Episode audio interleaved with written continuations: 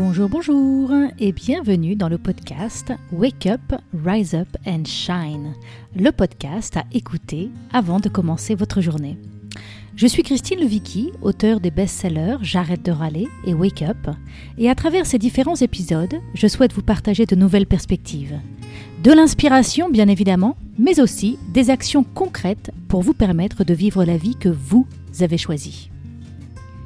Bonjour à tous et à toutes. Aujourd'hui, pour ce nouvel épisode, j'ai l'immense plaisir de recevoir Bella Lenestour. Bella a créé il y a quatre ans, avec son conjoint John, la Birdhouse dans les collines d'Hollywood à Los Angeles.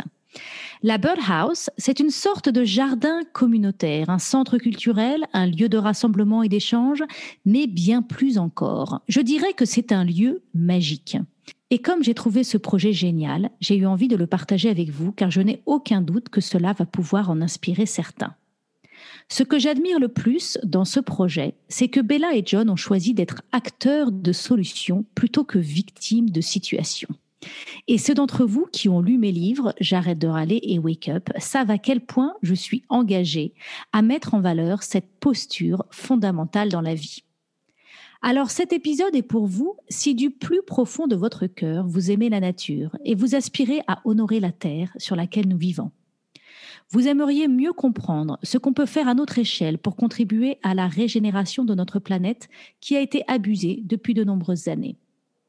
Vous croyez en l'humanité et vous adorez découvrir des projets positifs pour notre présent et notre avenir. Vous aimeriez bien, vous aussi, avoir l'audace de monter un projet qui soit aligné avec vos talents et vos valeurs et vous aimez les belles aventures humaines.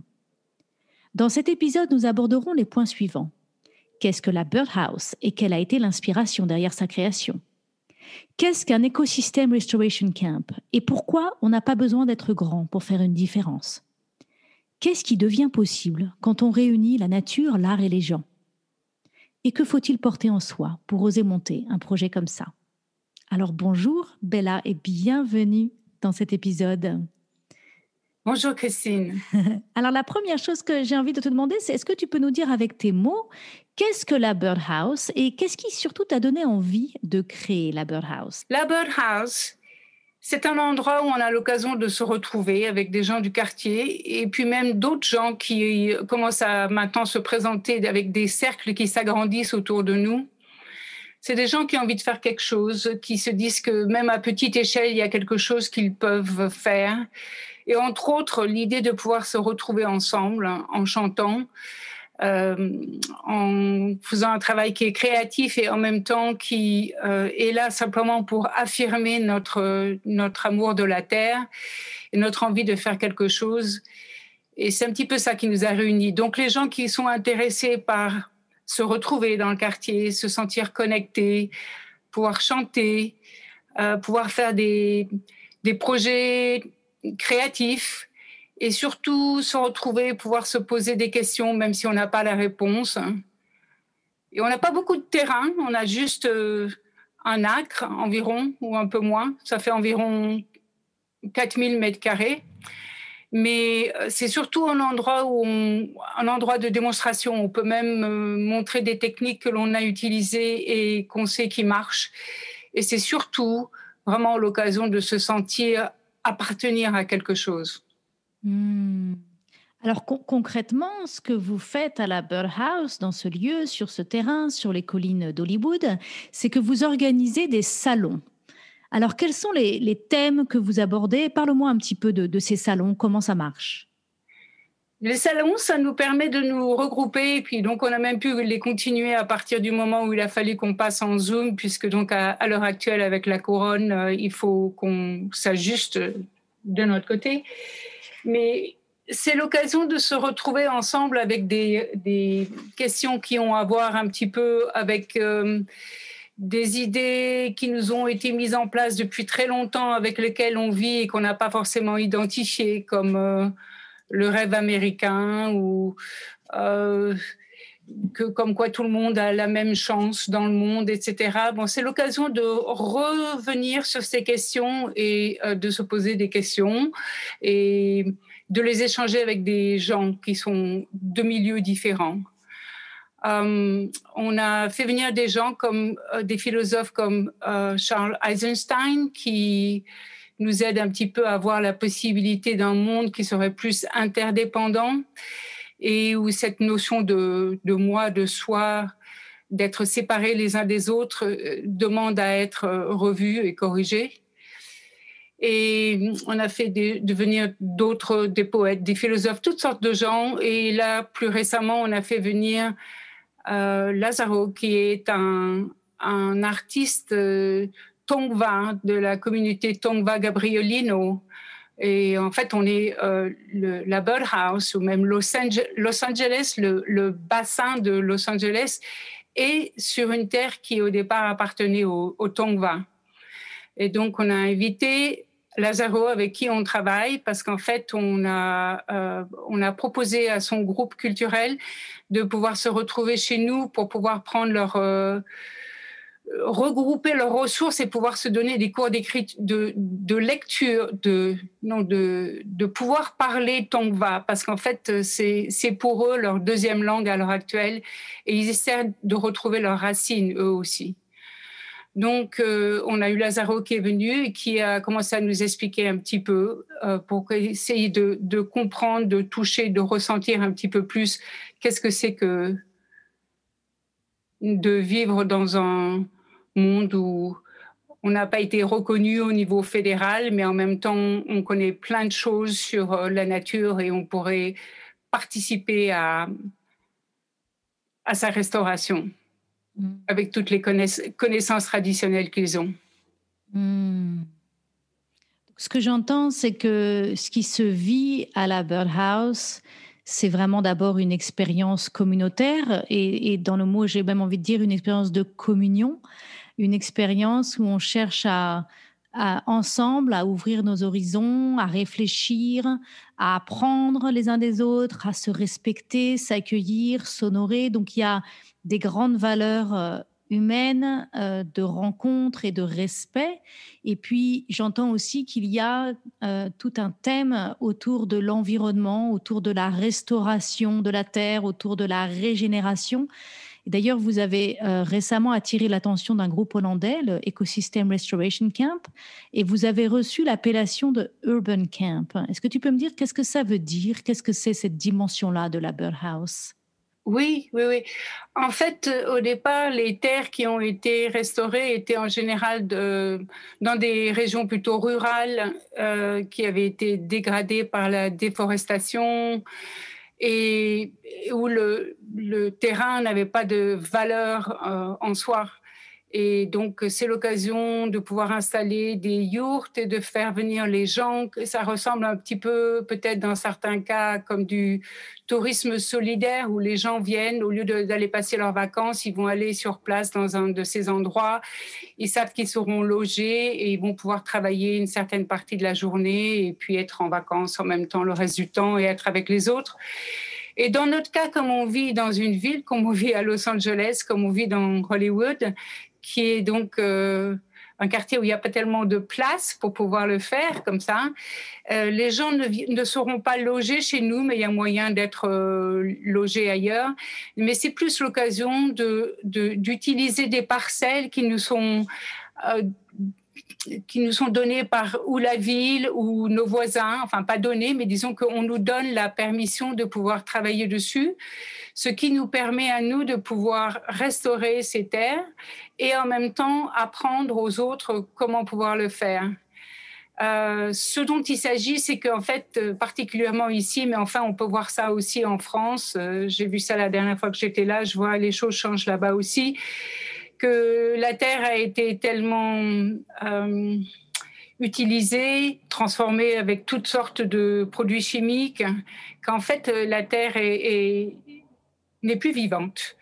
Et pour pouvoir retrouver euh, cette terre, il faut pouvoir donc y ramener tous ces microbes, toutes ces, euh, toutes ces bactéries, et euh, que la terre éventuellement puisse être transformée, qu'elle devienne un peu comme une éponge vivante.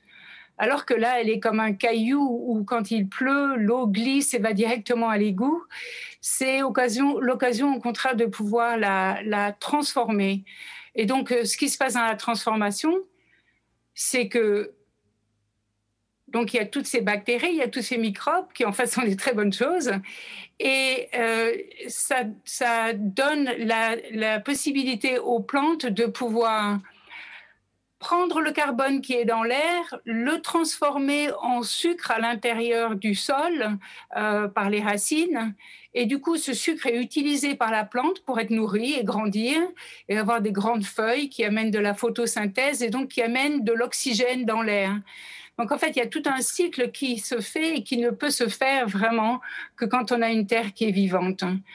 Et c'est facile à faire, en fait. Et, c'est ça qui, est tellement inspirant, en fait, c'est que euh, quand on entend les nouvelles et quand on entend à quel point on est en train d'avancer vers l'apocalypse, quoi. Enfin, vraiment, on entend euh, des choses qui me donneraient vraiment pas l'envie de me lever le matin.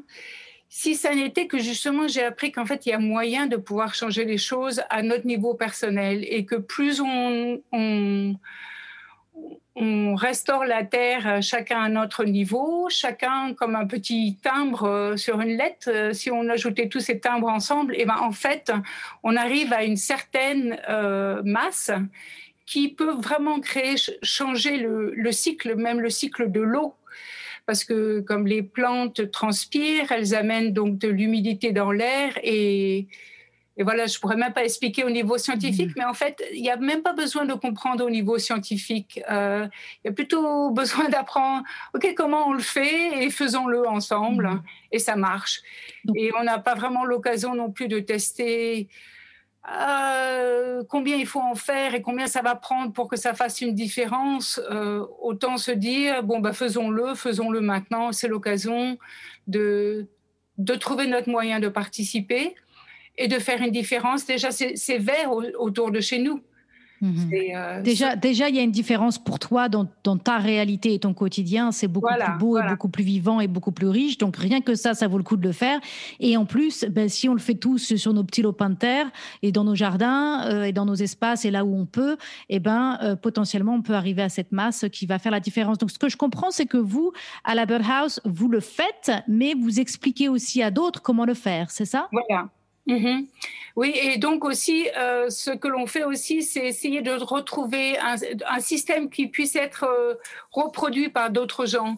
Par exemple, euh, comment éviter tout le oh, that, the red tape. Um, comment parler au système bureaucratique aussi même pour hmm. pouvoir leur faire comprendre quelles sont les priorités à changer pour que, pour que ça vaille le coup pour eux de nous passer un bout de terre qu'ils n'utilisent pas, par exemple, euh, mm. qui jusqu'à présent ne pouvait pas être utilisé pour telle raison, ci ou ça, etc. Donc c'est aussi arriver à faire comprendre à un système plus grand que nous aussi euh, que ça vaut le coup. D'accord.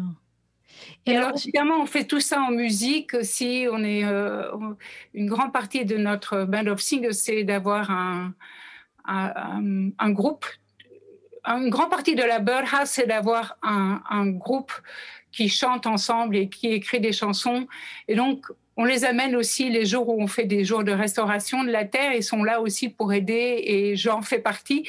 On est là pour euh, aider les gens qui sont aussi en train de, de travailler voilà, donc j'ai cru comprendre que le, côté restauration de la terre, euh, écologie, c'est quelque chose qui est très proche de John, ton conjoint, et que et donc toi, toi, tu as, plutôt un rôle que tu joues. Quel est le rôle que tu joues toi dans la Birdhouse? J'en ai plusieurs. Alors donc je change de casquette euh, plusieurs fois dans la journée.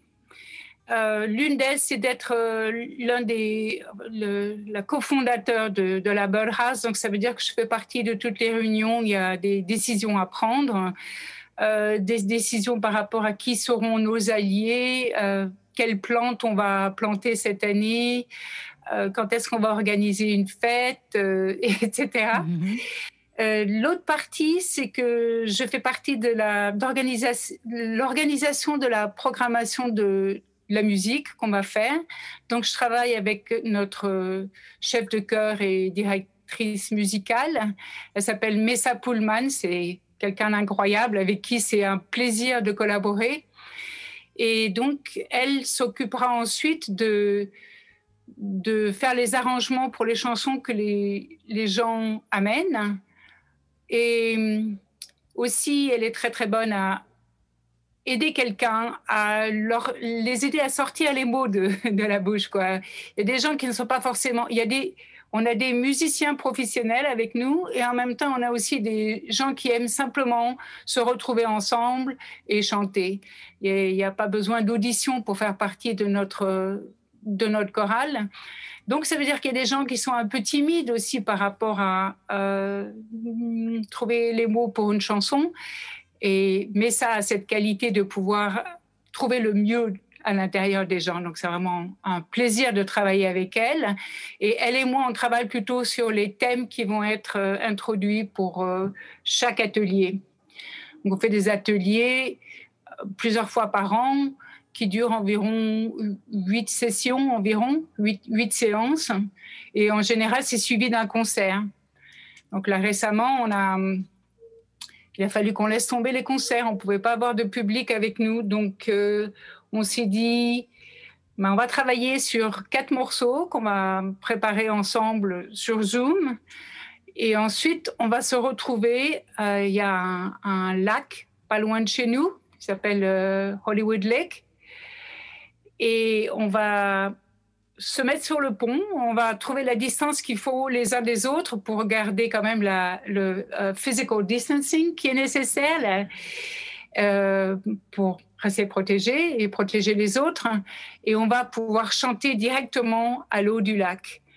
Et donc, on en était là, on préparait tout ça. Et puis finalement, au dernier moment, il y a eu un deuxième niveau de reconfinement. Donc, même ça, ça n'était plus possible. Donc, on n'a pas pu le faire finalement. Mais disons que euh, c'est comme ça qu'on travaille ensemble. On, travaille des morceaux ensemble, on les joue pour un public, ou même sans le public, on les jouera pour la nature, en honneur de la nature. Hmm, qu'est-ce que c'est? C'est idyllique, hein. c'est vraiment idyllique ce, cette birdhouse. Euh, et alors, il y a une autre dimension donc on que, dont, on n'a pas encore parlé, c'est le côté de l'apothicarie. Est-ce que tu peux me parler un petit peu de ça? La dimension des plantes? Oui, oui, oui, oui. Alors, on a aussi commencé il y a un certain temps, euh, l'une des personnes avec qui je travaille dans notre équipe de quatre, qui sont vraiment au, cœur de toutes les décisions qu'on prend, Jessica euh, sortait, est, sortie du même programme que moi, qui était un programme de euh, apprentissage sur l'herbalisme, les plantes médicinales. Et donc, on s'était dit que à la House, on aurait l'occasion de faire des classes comme ça et d'amener les, euh, les bons professeurs qui peuvent nous l'enseigner, d'amener une herbaliste certifiée et nous, nous serions celles qui organisons l'événement. quoi. Et donc, on a commencé par un groupe de de 5. On est à 5 pour le moment. Et en fait, on a, tout allait commencer quand le Covid euh, nous a empêchés de pouvoir aller euh, vraiment plus loin en ce qui concerne amener du public. Mais donc, on a une herbaliste qui est certifiée. On a euh, l'occasion, à chaque fois qu'on se retrouve, donc pour le moment en Zoom, de faire des, des cercles de thé et donc, on prend un certain thé, une certaine plante médicinale, on explique à quoi elle sert, et en même temps, on se, on, va amener des questions qui correspondent un peu à, l'esprit de la plante, aux attributs de cette plante. Par exemple, une plante va être euh, très bonne pour te rassurer, euh, comme le lemon balm, la mélisse, va te faire sentir rassuré avec le ventre qui est plus confortable ou une autre plante va au contraire t'aider un petit peu plus à avoir une perspective par rapport à la situation, comme le, basilic sacré, Holy Basil, va t'aider par rapport à n'importe quelle situation, te donner un peu de recul par rapport à cette plante. De plus que c'est très bon à, bien d'autres niveaux aussi qui sont euh, plus médicinales, il y a aussi ce côté émotionnel, mental, euh, éthérique un peu. Et euh, donc, on a l'occasion de, partager ça avec des gens qui viennent. en, sur Zoom pour le moment.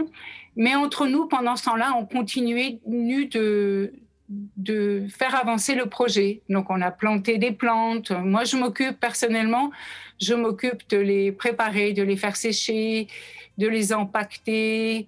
Des... Donc, les gens vont pouvoir passer à la birdhouse pour venir les, les prendre avant le jour où on va faire le, le tea circle, le cercle du thé. Ceux qui sont dans le quartier viennent chercher les, leurs petits paquets avec le thé et d'autres, euh, quand ils sont à distance, parce qu'il y a beaucoup de gens qui le font à distance, essayent de trouver cette plante dans leur coin. Hmm. Mais donc, euh, j'ai toujours aimé être apothicaire quand j'étais petite. Euh, je faisais toujours de drôles de mélanges entre l'eau de toilette de ma grand-mère et la terre, etc. Tout mélangé dans des bouteilles. Et donc, je, me fais beaucoup de plaisir à, m'occuper de cette partie-là, qui est donc la, préparation des plantes. Et là, on, je, pour Noël, j'ai eu l'occasion d'avoir un alambic. Et donc, on va commencer en fait notre première distillation demain même en utilisant des aiguilles de pin qui sont ramenées du Montana par une des cinq qui s'appelle Tamara, Tamara Pullman, qui ramène elle a ramené sa voiture entière et pleine de d'aiguilles de pin, de blue spruce qui apparemment sentait tellement bon pendant tout le voyage. Donc on va euh, faire notre première distillation et ce produit, euh, c'est vraiment très très bon pour éclaircir la tête, pour euh, pour se réveiller comme si quand on marche dans la forêt. Hmm. Ce que j'adore, c'est que tu, en, faisant cette, ce travail d'apothicaire, tu d'abord tu honores euh, quelque chose qui est de l'ordre de ta nature profonde, quelque chose que tu faisais enfant. Moi, j'accompagne beaucoup les personnes à, à, trouver leur place dans, dans la vie. Et, et, à un moment donné, quand on chemine sur cette quête de trouver sa place et d'honorer ses talents et de, et de trouver la juste place dans notre travail, dans notre métier, dans notre place dans la société, il y a souvent un moment donné où je les invite à revisiter leur enfance et à se souvenir de qu'est-ce que qu'est-ce que vous aimiez faire quand euh, la pression sociétale euh, n'influençait pas euh, la manière dont vous organisiez vos journées, quoi, quand vous étiez juste en train d'honorer vos élans naturels, qu'est-ce que vous aimiez faire? et souvent, c'est un, c'est un élément d'information intéressant et, qui peut être très riche. Donc là, je vois que toi, tu aimais faire des, potions et, des mélanges. Et, là, quelque part, tu retrouves cette sûrement ce plaisir que tu avais enfant et, avec maintenant aujourd'hui plus de connaissances parce que tu t'es formé et puis euh, voilà plus de sens et, ça, prend toute son ampleur quoi donc c'est euh, c'est vraiment chouette. Alors, euh, bah, monter un projet comme ça, comme je dis tout à l'heure, c'est magique. J'ai l'impression qu'il y a vraiment quelque chose de l'ordre de se donner la permission de faire ce qu'on a vraiment envie. Enfin, j'ai envie que tu nous parles un petit peu de qu'est-ce qui te motive et, qu'est-ce qui, euh, qu'est-ce qui est derrière tout ça? Qu'est-ce qui fait que c'est possible pour toi et, pour toi et ton conjoint John de, de, monter un projet aussi incroyable, aussi euh, idyllique? La première raison, je pense, c'est que vraiment, pareil, de, pour, pouvoir me lever le matin, il me semble que j'ai besoin d'avoir un, sens du possible. J'ai besoin de trouver ma façon à moi de participer et je vais pas pouvoir le faire si au contraire euh, ce qui m'est dit c'est que c'est râpé quoi. C'est euh, là on en arrive vers euh, vers la fin. Ça ça ça va pas pouvoir marcher pour moi. Mhm. J'ai besoin de trouver quelque chose qui me fait me retrouver avec d'autres gens parce que j'adore travailler en équipe et aussi euh, trouver ma, ma façon de participer. Donc ça, ça a été une façon par le chant et par les plantes médicinales, c'était vraiment la partie pour moi qui, euh, qui me qui m'a donné l'envie de, de, prendre ce risque parce qu'évidemment, ça représente euh, un grand risque au niveau financier, ce que l'on a pris en, en, main.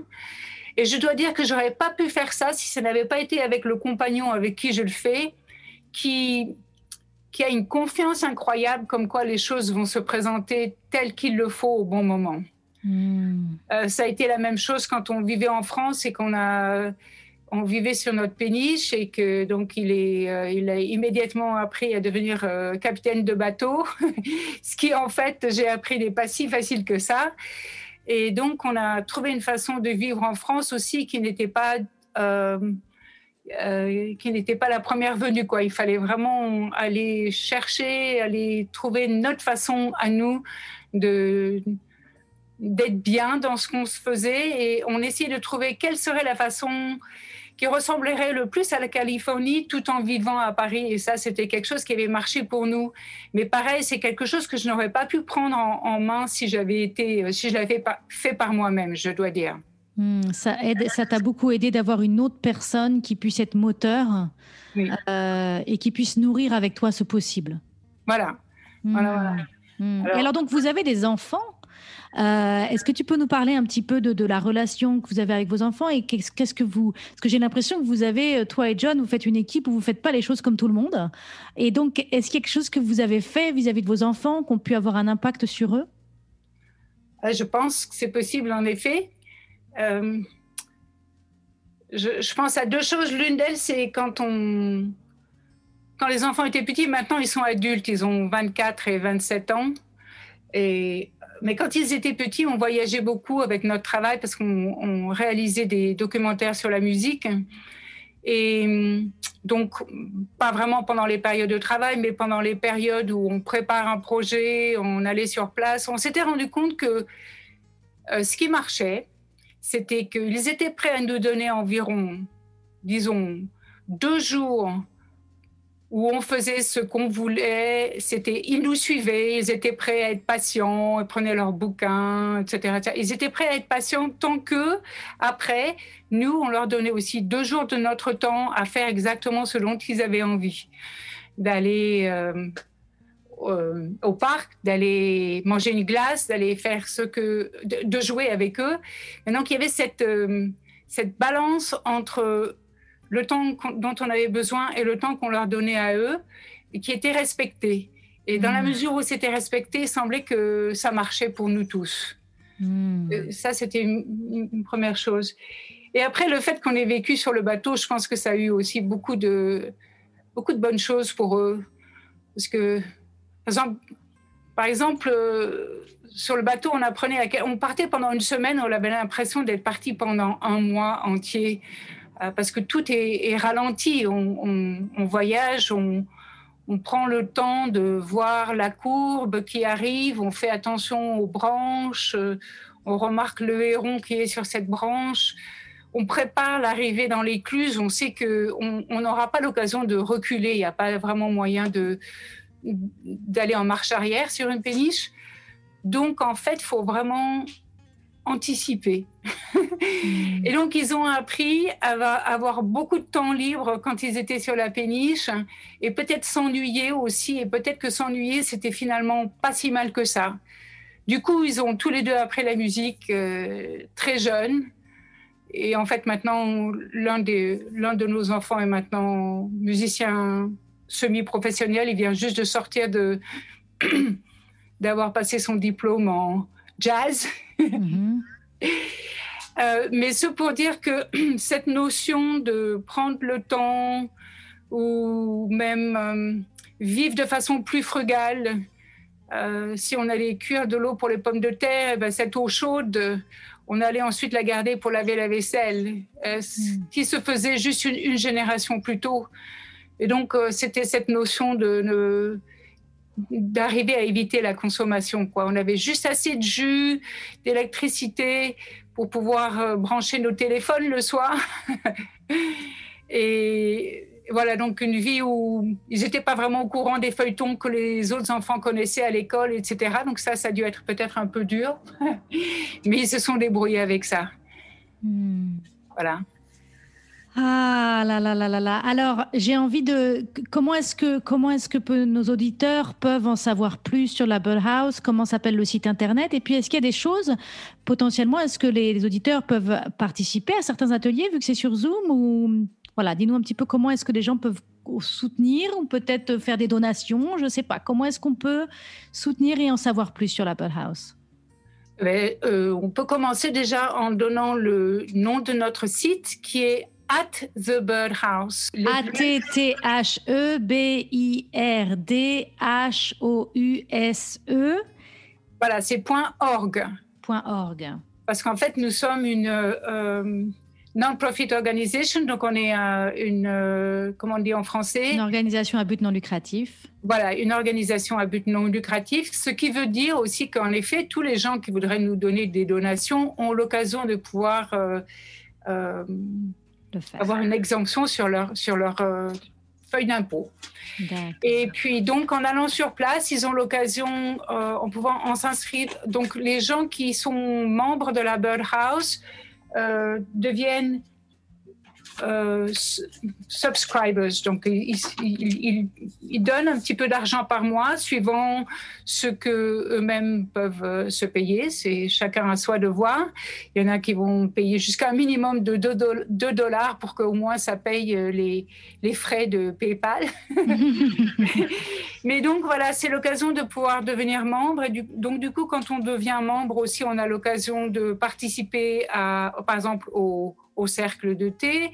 Quand les cours vont reprendre en personne, c'est les gens qui auront les premiers l'occasion de pouvoir s'inscrire, euh, l'occasion de pouvoir aussi participer au salon et de recevoir la newsletter. On en a une tous les mois environ qui raconte tout ce que l'on fait pendant ce, temps-là. Et l'occasion de pouvoir s'inscrire aussi au Band of Singers. On a des gens qui, euh, qui sont du quartier, donc de Beechwood Canyon, mais aussi jusqu'à présent, ils venaient de Silver Lake, Echo Park, etc. Mais donc maintenant qu'on est sur Zoom, ça se passe, ça se passe aussi qu'il y a des gens qui sont en Indiana et d'autres, d'autres. Oui, les gens, les gens de France, bon, c'est en, c'est en anglais, mais les gens de France pourraient aussi rejoindre la chorale. Voilà, alors euh, voyons voir. Avec les horaires, avec les 9 heures de distance. Oui, c'est pas euh, gagné. c'est pas gagné. Après, après 3 heures de l'après-midi, les Français sont couchés. Donc, c'est effectivement, c'est pas gagné. Ok, donc c'est pas forcément. En, en tout cas. Mhm. En tout cas, je ne serais pas du tout surpris que certains de nos auditeurs choisissent de rendre visite à votre site pour s'inspirer, pour voir un peu comment vous avez fait les choses. Parce que je sais que beaucoup, ce que je trouve le plus inspirant dans toute cette histoire, c'est que euh, ben, vous avez su honorer votre vision. Euh, et cette vision, elle est en constante régénération. De la manière que vous voulez régénérer la Terre, vous régénérez la vision. Vous suivez vos élans. Vous, vous regardez un petit peu quelles sont les personnes qui sont là. Qu'est-ce qui a besoin d'émerger Qu'est-ce que vous avez envie de faire Qu'est-ce qui serait bon pour vous, pour les autres, pour la Terre il y a vraiment un élan et un cycle de créativité, euh, de, désir, d'envie et de passage à l'action euh, qui, permet de, créer ce rêve. J'ai vraiment le mot qui, me vient quand j'écoute tout ça, c'est le mot idyllique. Euh, et, mais, pour arriver à quelque chose d'idyllique, il ben, faut oser croire en ses rêves, faut cultiver les possibles, faut, comme tu le disais tout à l'heure, faire le choix de ne pas être victime et de ne pas se lever le matin en disant de toute façon c'est fichu, mais au contraire faire le choix de se dire ben non, il y a des choses à faire et moi je vais faire ma part et moi je vais être le changement que je veux voir dans le monde. Et donc il y a toute une, voilà, toute une posture de vie, un cœur ouvert, euh, un horizon dégagé, euh, des rêves, des projets et du passage à l'action. Et puis toute, toute une communauté, euh, toute une culture de, de, faire les choses avec d'autres et de fédérer les talents. Donc vraiment une très belle histoire, une très belle histoire humaine que j'ai un, grand, grand plaisir à, à partager avec nos auditeurs. Est-ce qu'il y a quelque chose, un petit mot de la fin, quelque chose que tu souhaiterais dire pour, pour clôturer cet épisode?